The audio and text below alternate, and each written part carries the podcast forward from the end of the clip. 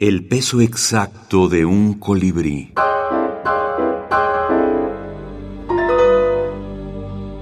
Libros de la minificción. La saga del viajero del tiempo. Alberto Chimal. Tu cuento más viejo será el más nuevo, dijo el viajero del tiempo. F. Scott Fitzgerald oyó mal. Tuvo una idea e inventó a Benjamin Bottom. Sí, por supuesto. Incluso el material nuevo está, digamos, muy, muy filtrado. Hay, hay un filtro también de, de algunas de las cosas que aparecieron en los libros iniciales, no aparece todo.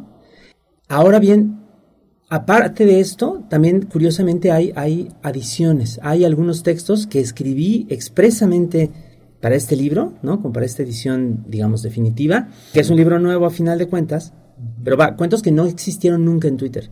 Además, también son minificción, pero son minificción un poco más suelta, es decir, eh, no se quedan en los 140 o los 280 caracteres, más bien llegan a veces pues a una página, por decir, ¿no? página y fracción, las, las 200 y pico palabras proverbiales que nos dice Lauro Zavala, ¿no? Más o menos están en esa extensión.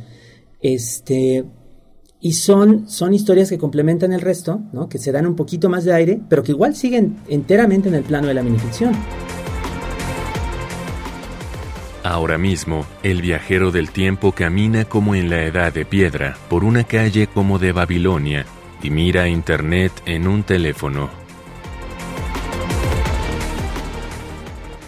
tomado de la saga del viajero del tiempo. Alberto Chimal, UNAM, México, 2020.